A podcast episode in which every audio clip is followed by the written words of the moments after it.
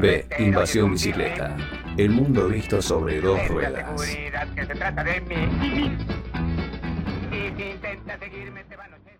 El 31 de octubre fue el Día de las Ciudades, se celebró en todo el mundo el Día de las Ciudades. Y cuando hablamos de las ciudades, Maxi, eh, un poco lo, charlábamos con, eh, con Tomás Balmaceda más temprano, eh, hablamos de o pensamos en violencia, en acelere, en, en bocinazos, en ruidos. No tenemos... Oscuro. ¿Cómo? En oscuro. Sí, no, no, no tenemos así como un, eh, una asociación por ahí en una primera instancia que nos lleve a la felicidad de manera directa, ¿no? Eh, sin embargo, hay un concepto de ciudades felices. Para eso estamos en línea con Gigi Levitt, ella es maestranda en planificación y gestión de las ciudades, arquitecta, urbanista, docente. Hola Gigi. Hola Mati, ¿cómo están? ¿Qué tal? ¿Cómo andan todos? Aquí estamos con, Maxi. Hola Maxi. Que ella participó recientemente de un eh, evento, un congreso, no, sé, no, tengo la, palabra exacta, ¿no? Un festival, festival, exactamente, eh, que justamente se llama Ciudades Felices. Eh, ¿Podemos ser felices en las ciudades? Es una buena pregunta. Lo primero que, que pensé cuando, cuando me invitaron a hablar era, no sé si a ustedes les suena también, un poco como medio sabor a escepticismo, ¿no? Cuando alguien dice una ciudad feliz, ¿qué es lo que primero pensaste? seamos honestos, ¿le, suena un poco medio escéptico así el, concepto? Sí, muy idealista. Claro, una, una cosa así, o... ¿Cómo? Muy utópico, ¿no? Sí, como utópico, a veces eh, eh, yo misma tendría a decir algo banal, pero por otro lado decía, no, ¿por qué? ¿Por qué siento esto? Si si no debería ser así, ¿no? Debería ser una, una aspiración a lo que todos tengamos, ¿no? De decir, bueno, ¿por qué no? Claro. Entonces em, empecé a, a, investigar sobre este concepto de ciudades felices y sobre la ciudad, sobre la, bueno, sobre la ciudad hace tiempo, pero sobre la felicidad en particular. Digo, bueno, ¿qué, qué es ser feliz después de todo? O sea, ¿existen personas más felices que otras? ¿Se puede medir la felicidad? Claro, e, es, es una cuestión muy subjetiva. Claro, o sea, yo te pregunto, les pregunto a ustedes, ¿qué es ser feliz? ¿Y qué, qué me responden? Por ejemplo, ¿no? poquita pregunta. Sí, eh, a ver, uno lo puede llevar como a distintos aspectos, no sé, de, la realización personal, de la familia, de, cómo se siente uno. Eh, bueno, nada, ya ahí tiraste tres áreas importantísimas de la felicidad, creo que las la resumiste perfecto. Y acá termina la entrevista entonces. Listo, perfecto, bueno, ha sido un placer. No, porque vos fíjate lo que dijiste, la realización personal, eso lo pusiste primero de, todo y, a veces sale último, que es esta sensación de, propósito, ¿no? De realización, de, de, tener un sentido, de significado de la vida, que muchas veces se dice que incluso falta en las, en las evaluaciones que se hace de felicidad. Después dijiste el, tema de la, de, la familia, de, de, la, de algo como más, no sé, e, estable, por así decirlo, y después de algo de, la sensación más de cómo estás en el, en el día a día, en el día cotidiano, ¿no? o sea, Pero, pero, no deja, pero no deja de ser como una visión muy personal, ¿no? Muy individualista.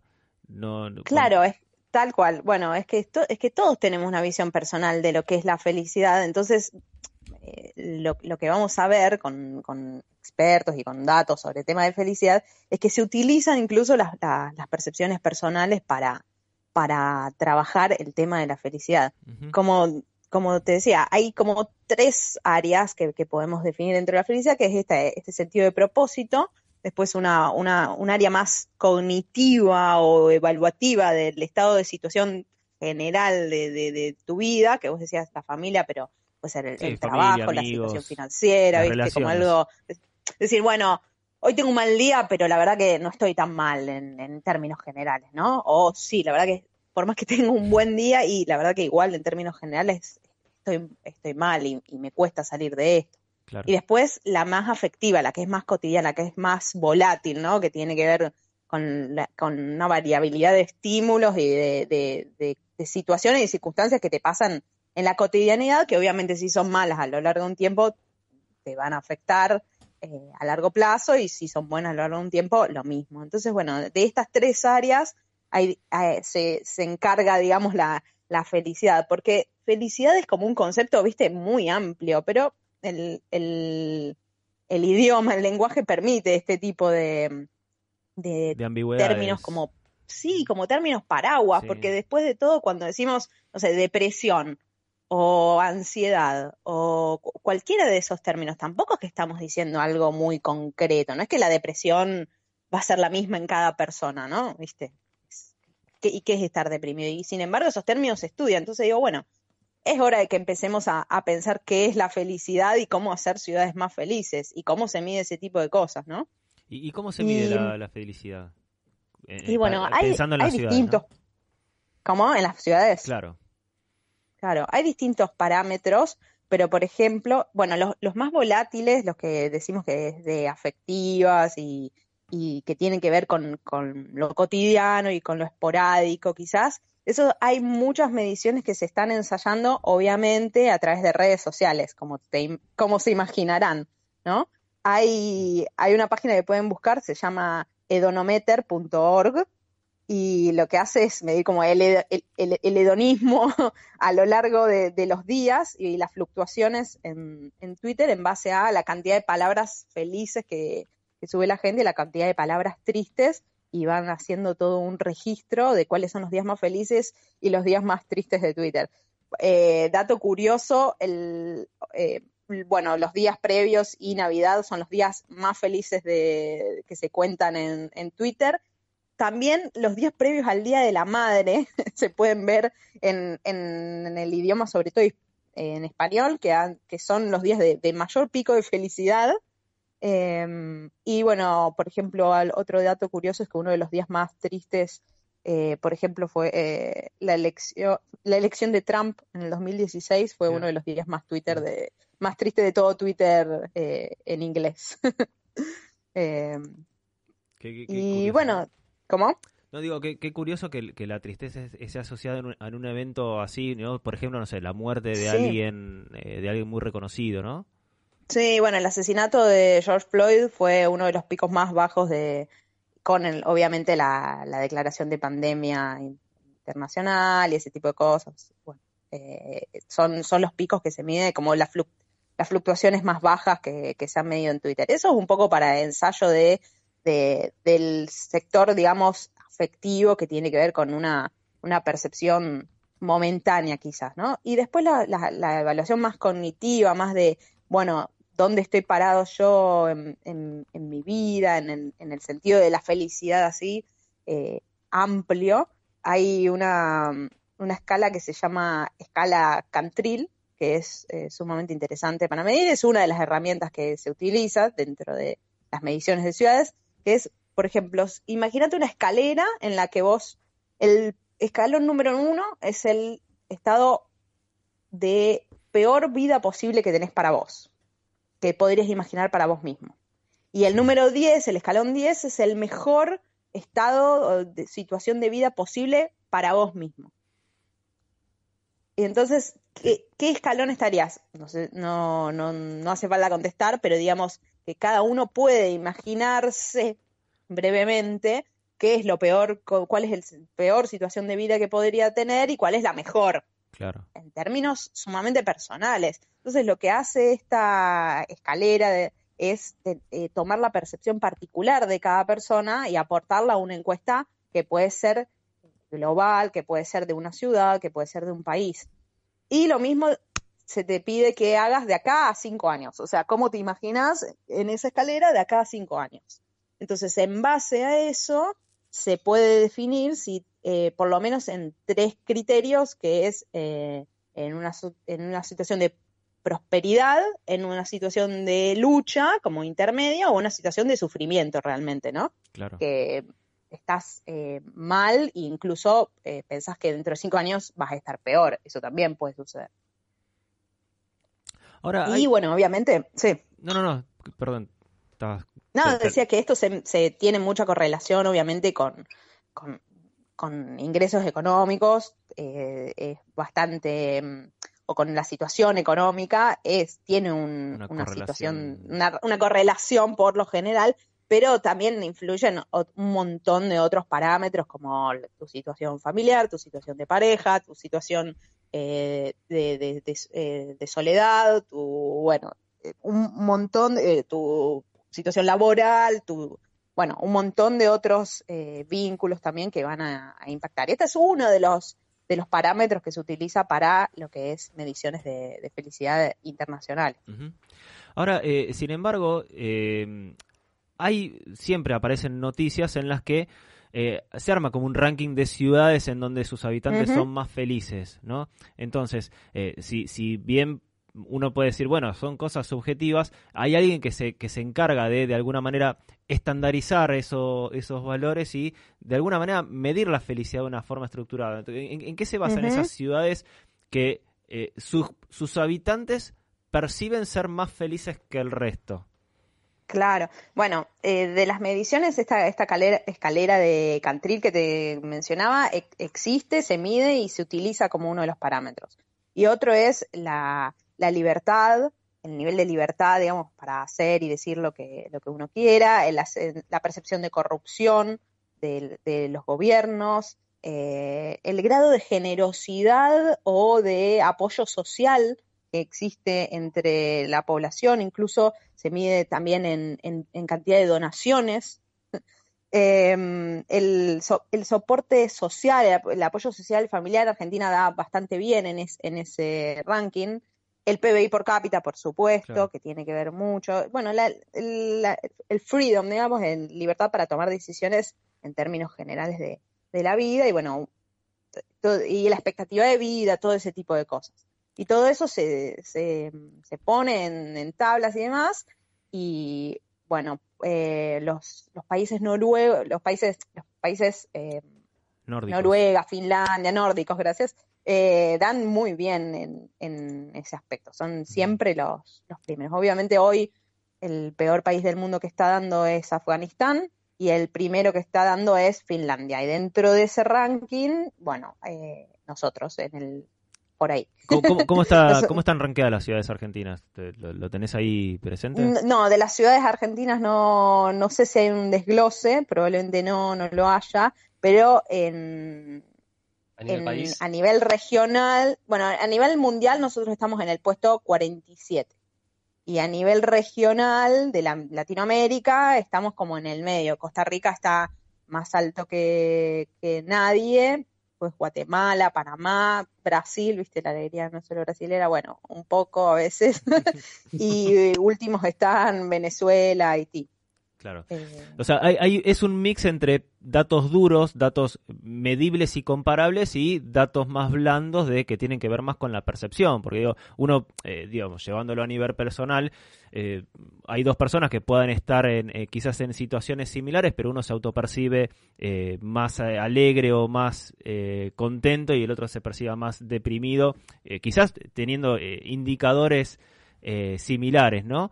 Este, pero digamos, el, hecho de que haya el hecho de que haya indicadores que son datos quizás más duros hace que en algún punto es esa esa escala eh, sea comparable. No, no, no, es que simplemente depende de, que, de la percepción personal de cuán feliz uno es. No, a mí lo que me interesa es que obviamente es que algo sea comparable y, que pueda ser incluso planificable, ¿no? Porque yo me, encargo de estudiar ciudades y, bueno, grupos poblacionales y, obviamente que, tenemos que abogar por una mejor calidad de vida. Bueno, lo que hacen muy bien los países nórdicos y lo dicen claramente es que nosotros supimos bien pasar de la riqueza al bienestar. O sea, eh, porque también eso, ¿no? Uno puede tener una población sumamente rica y no tener una mejor calidad de vida.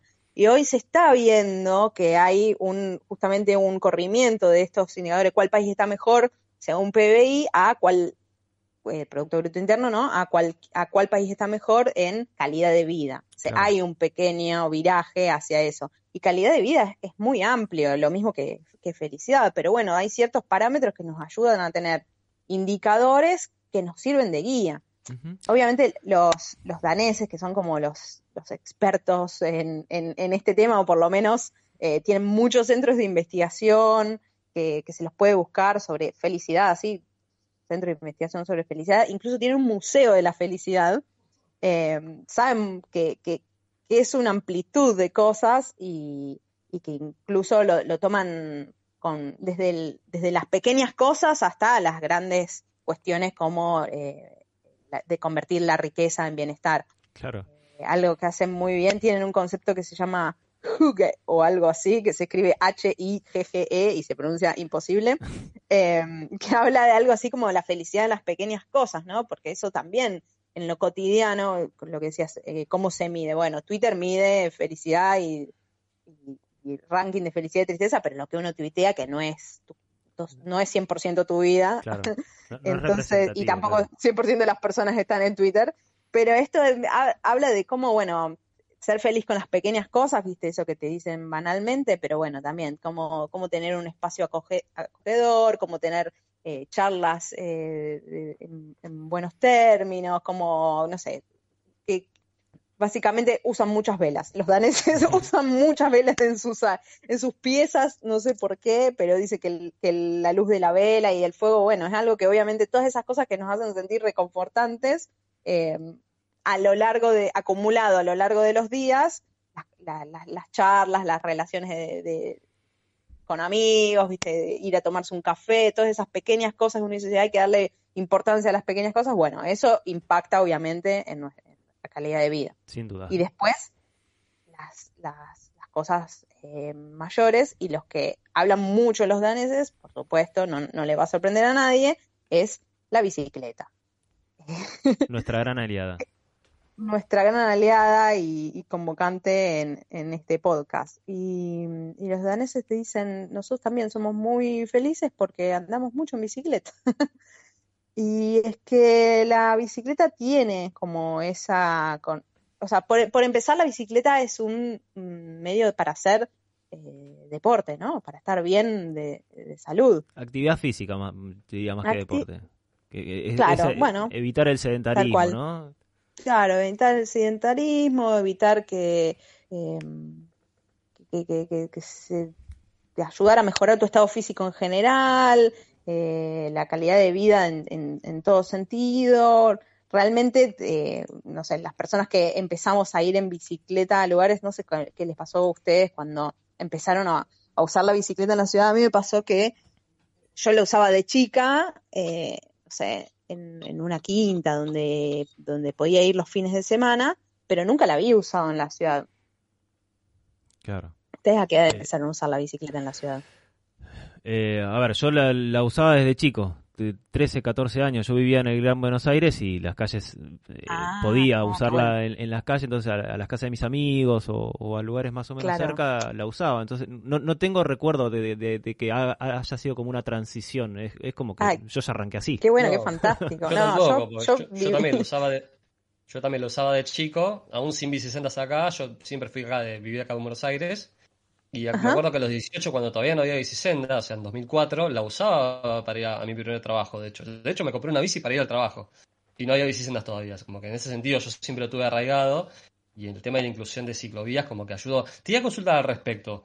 Eh, Discúlpame que, te interrumpí quizás el, planteo. Primero, no, no. Eh, primero me pareció raro, viste, Twitter, que siendo hoy en día una cloaca, por lo menos acá en Argentina, que se mida como, como un término en cuanto a felicidad, ¿no? Quizás otro tipo de red social que no es cuantificable, por ejemplo Instagram sería otra forma, porque ahí es más aparentar que otra cosa. Pero ¿cómo entraría el mm. cielo urbanismo en esta medición? Digo, por cómo se diseña la ciudad, ¿cómo, cómo entraría? Mm. O sea, porque yo, esa es quizás la parte que, me falta entender de, esto. Claro.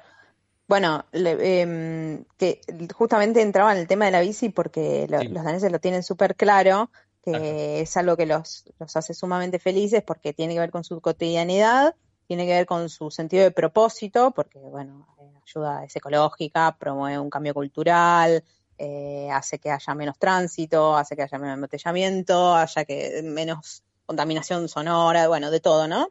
Ya lo, sabemos un poco, pero em, para repetirlo, es saludable, mejora tu calidad de vida a mediano plazo y la verdad que llegas más feliz en lo, en lo cotidiano. Por, eso preguntaba, bueno, qué suerte que, que, pudieron tenerlo a lo largo de toda su vida. Yo lo, lo, usaba, de, lo usaba de chica, en, la, en una quinta nada más, y cuando empecé a andar en la ciudad, yo, vivo en el centro de Rosario, cuando empecé a andar la ciudad en bicicleta dije, wow, es, qué felicidad es como estar de vacaciones, yo. O sea, me trae el recuerdo de, de mis vacaciones, de la, de la quinta, del espacio eh, más libre, más de, de, felicidad en la que no, no estás pensando en tu, cotidianidad, en tus problemas, sino en, bueno, qué, qué divertido es esto, qué, qué osado. La verdad es que eh, mejora muchísimo tu, estado anímico también en momentáneo. Sí, no deja, de tener, no deja de tener, perdóname, una cosa lúdica, a pesar de que, no sé, uno la use para ir a trabajar, para ir a estudiar, para sus obligaciones, eh, no deja de tener esa cosa lúdica andar en bicicleta. No sé, es algo que no se pierde. Sí, decía, el otro día también leía, ¿quién, ¿quién va cantando cuando, cuando va en bicicleta? Y la verdad es que mucha gente, eh, realmente vas, eh, oh. vas muy, muy, contento. Y obviamente la, la actividad física mejora tu, tu, estado en, en, sentido general, tu salud mental, el, los patrones de sueño, etcétera, etcétera, ¿no? Prevención de enfermedades. Digo, que esto también impacta también a, a los propósitos y a, y, a, escalas mayores, que es reducir los, los los usos de, los centros de salud. Pero los daneses lo tienen muy claro, dicen, nosotros somos, el 63% de nuestro parlamento va en bicicleta, el 58% de nuestros chicos van en Copenhague a la escuela en bicicleta. Dice, pero nosotros vamos en bicicleta, porque es más fácil movernos de un punto A a un punto B en bicicleta que de otro medio. O sea, primero estuvo la infraestructura, o sea, primero hubo un movimiento de masa crítica, no es que nacieron con infraestructura, todas las ciudades fueron creadas autocentristas y, tuvieron problemas y, seguimos teniendo problemas con eso. Pero los, daneses pudieron revertir la situación sobre todo de infraestructura. Nosotros cuando vemos esos nudos viarios enormes o de esas eh, carreteras o esas autopistas que decían de siete carriles, y la verdad es que no, no es muy... Eh, esperanzador lanzarte con una bicicleta en una avenida de, siete carriles. Em, y, de hecho, en bicicleta eso se resuelve mucho más fácil que con siete carriles. Sí. O sea, no necesitas esos gigantescos distribuidores. No necesitas siete carriles, puedes tener espacios eh, verdes eh, a los costados, puedes tener buena calidad de, espacio público, ¿no? Y entonces es un poco eso, o sea, obviamente no, no focalizarlo todo en en la, en la ciclovía, en la bicicenda o en la infraestructura ciclista, pero sí en sentido general de, tener espacios públicos de calidad, ¿no? Espacios, eh, espacios públicos, sí. No, no, para ir cerrando, digamos, eh, eh, porque digamos, es súper interesante y súper cierto esto de eh, cuanto más, eh, de alguna forma es cuanto más simple haces las cosas, eh, menos te estresás, ¿no? Entonces yo me, pregunto, digamos, como para ir cerrando la, la, entrevista, ¿qué hacemos con lo que tenemos? Porque hoy tenemos ciudades como Buenos Aires con Rosario que están como súper dedicadas al auto. ¿cómo, empezamos a transformarla? Bueno, em, hay algunas cosas que, que, que, ya las ciudades están haciendo bien y están recorriendo por buenos, buenos caminos y que, bueno, veíamos que hay, hay todo un cambio cultural que hay que seguir apoyando, que desde estos espacios también se, se, se visibiliza y también se, se construye y se, se debate, pero mm, obviamente tenemos que tomarnos muy en serio eh, hacer espacios públicos eh, de calidad, bien equipados, bien distribuidos, calles amigables, con cualquier persona de cualquier edad, de cualquier condición que puedan transitar, eh, que mm, focalizarnos en, en, qué, en qué espacio queremos estar, en qué espacio queremos que valga la pena, o sea, eh, que valga la pena transitar, que valga la pena permanecer, que valga la pena ser vividos. O sea, no queremos una ciudad que sea solamente para eh, eh, hacer actividades obligatorias de trasladarnos de un lado a otro, más del siglo, conceptualización del siglo XX, ¿no? Una ciudad como una máquina que funciona en que yo me muevo de, de A a B solo para para estar en esos puntos, sino que eh, espacios públicos que valgan la pena de, ser vividos, de permanecer, de, generar encuentros eh, sociales. La bicicleta y el, peatón son claves para promover ese tipo de cosas. Sin duda. Y Buenos Aires está haciendo un camino hacia eso. Eh, escuchaba que Eh, Tomás no, no, tenía dónde dejar, la, la, bicicleta, el garage. Bueno, Rosario ya tiene una ordenanza en que todos los garajes tienen la obligación de aceptar bicicletas. De hecho, los. Bueno. Eh, el tema es que se cumpla. claro, será cuestión de hacerla cumplir. Yo en Rosario no tengo problema. En ningún garage público yo dejo mi bicicleta, de hecho, de manera gratuita. Ah, mira. Sin, sin pagar nada. Pero bueno, tenemos que pensar en esto, en generar ciudades menos hostiles, menos violentas, que, sean más amigables para todas las edades y para todas las formas de, transitar. Y eso es, eh, la bicicleta es una gran herramienta para pensar ese tipo de cosas y el peatón también, y los, para pensar en, espacios que, sean menos hostiles. Sin lugar a dudas. Eh, Giselle, tenemos que ir cerrando porque se nos acaba el tiempo. Eh, pero nada, e, está muy bueno plantear estas cosas, eh, quizás eh, en, el título suena como decíamos al principio, ¿no? Una, utopía, algo muy, muy declarativo, pero no, tenemos herramientas para, para avanzar en ese sentido y, nada, son cuestiones que, tenemos que incorporar y poner en la agenda. calidad de vida. Totalmente. Eh, si quieren seguir a Giselle, a Giselle, a Gigi Levit, pueden hacerlo. eh, Gigi Levit está la encuentran así en todas sus redes. Cuando no mete alguna discusión sobre los semáforos, eh, habla de cuestiones muy interesantes respecto de las ciudades, así que los invito a que la, a que la sigan. Eh, Giselle, muchas gracias por, por tu tiempo, por tu... Gracias a ustedes. Por tus conceptos. Este, pasó Gigi Levit eh, por aquí por B Invasión Bicicleta. Nos estamos quedando sin tiempo. Vamos rapidísimo al cierre.